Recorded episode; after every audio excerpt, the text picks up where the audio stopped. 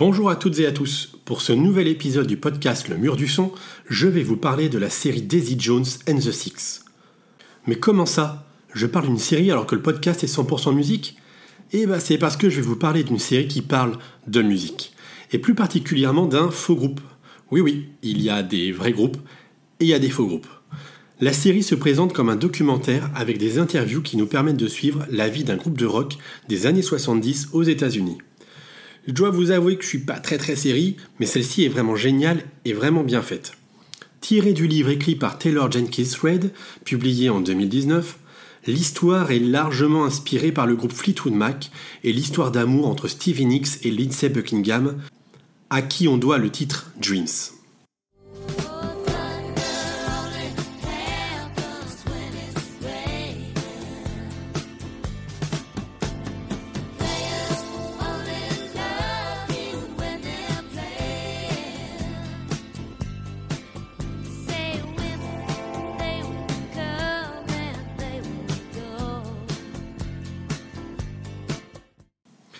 La série raconte l'histoire de ce groupe qui va être bouleversé par l'arrivée de l'auteur-compositrice Daisy Jones.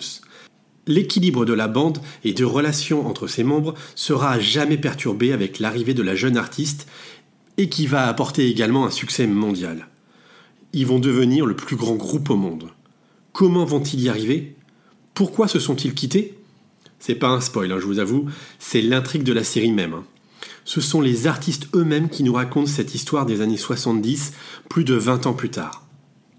Malgré quelques défauts, comme le mauvais vieillissement des personnages, ils font pas leur âge dans les interviews, ils font pas non plus vraiment leur âge quand ils ont 20 ans. Hein. Daisy Jones and the Six est une excellente série portée par deux formidables comédiens. D'un côté, nous avons Sammy Claflin, qu'on a pu découvrir dans le joli film Depuis toi avec Emilia Clarke, ou encore dans Hunger Games, je crois. Et de l'autre côté, nous avons Riley Keough, qui n'est autre que la petite fille de Elvis Presley. On peut difficilement faire mieux comme filiation. Hein. Pour les besoins de la série, les acteurs et tous les membres du groupe ont appris à chanter et à jouer de leur instrument. Seule Suki Waterhouse, qui joue le claviériste dans le groupe, est une chanteuse professionnelle. Mention spéciale à Camilla Moron, qui étincelle dans la série tant par sa beauté que par son jeu d'actrice. Dans Daisy Jones and the Six, ce sont bien les comédiens qui chantent les chansons entendues dans la série. Et leurs performances, qu'elles soient vocales ou scéniques, valent vraiment le coup. On a vraiment l'impression de voir un vrai groupe, à la fois en studio et sur scène surtout. La chanson phare de la série et du groupe Daisy Jones and the Six, Look at Us Now Honeycomb. C'est une petite bombe pop folk rock.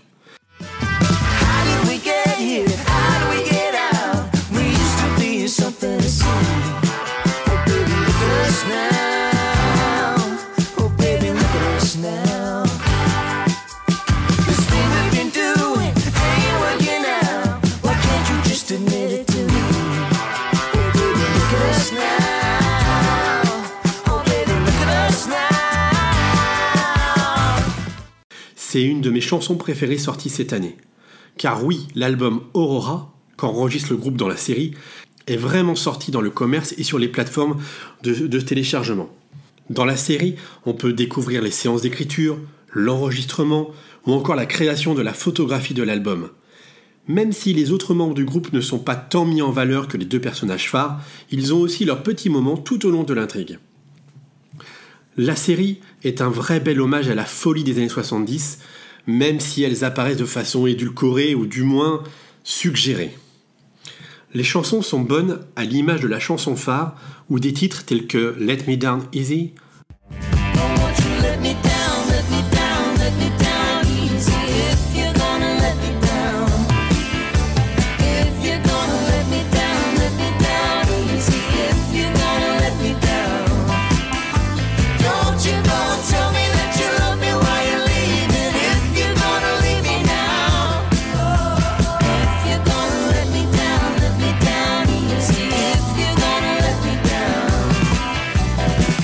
Regret Me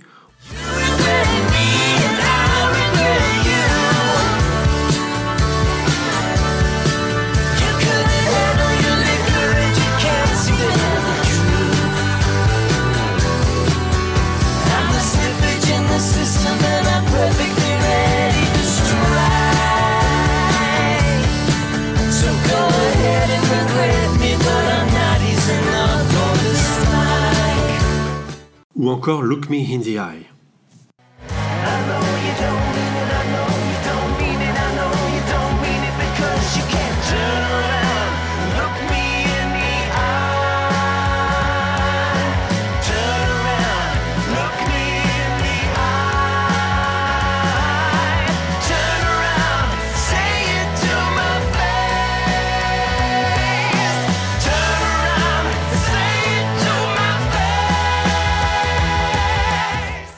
D'ailleurs, la chanson Let Me Down Easy est ressortie récemment avec la participation de Demi Lovato qui chante avec le groupe. Une belle opération de communication pour la série.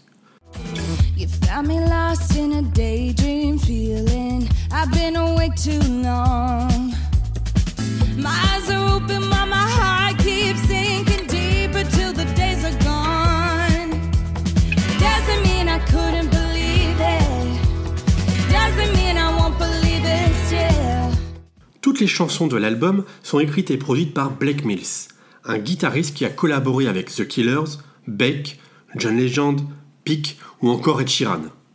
C'est une belle affiche. Hein la série est produite par la société de production de Reese Witherspoon et disponible sur Amazon Prime. Elle comporte 10 épisodes d'une cinquantaine de minutes. Il ne devrait pas y avoir de nouvelle saison, et à vrai dire, on n'en a pas vraiment besoin, puisqu'à la fin du dernier épisode, on sait enfin comment et pourquoi le groupe n'a pas survécu. Daisy Jones and the Six a obtenu trois nominations aux Emmy Awards, la récompense ultime pour une série, avec meilleure actrice dans une mini-série pour Riley Keough, meilleure actrice pour un second rôle pour Camilla Moron, et enfin meilleure mini-série. J'espère vraiment qu'elle obtiendra au moins une de ces trois récompenses, dont celle de la meilleure mini-série. Hein. Cependant, les résultats ne sont pas vraiment aux attentes des producteurs, puisque la série n'a pas atteint le top 10 des séries les plus visionnées aux USA. Mais vraiment, je vous conseille cette série. Et croyez-moi, vous ne pourrez plus vous sortir la chanson Localosna de la tête. Allez, ciao, je vous donne rendez-vous pour un prochain épisode du Mur du Son, le podcast 100% musique. Et série pour le coup.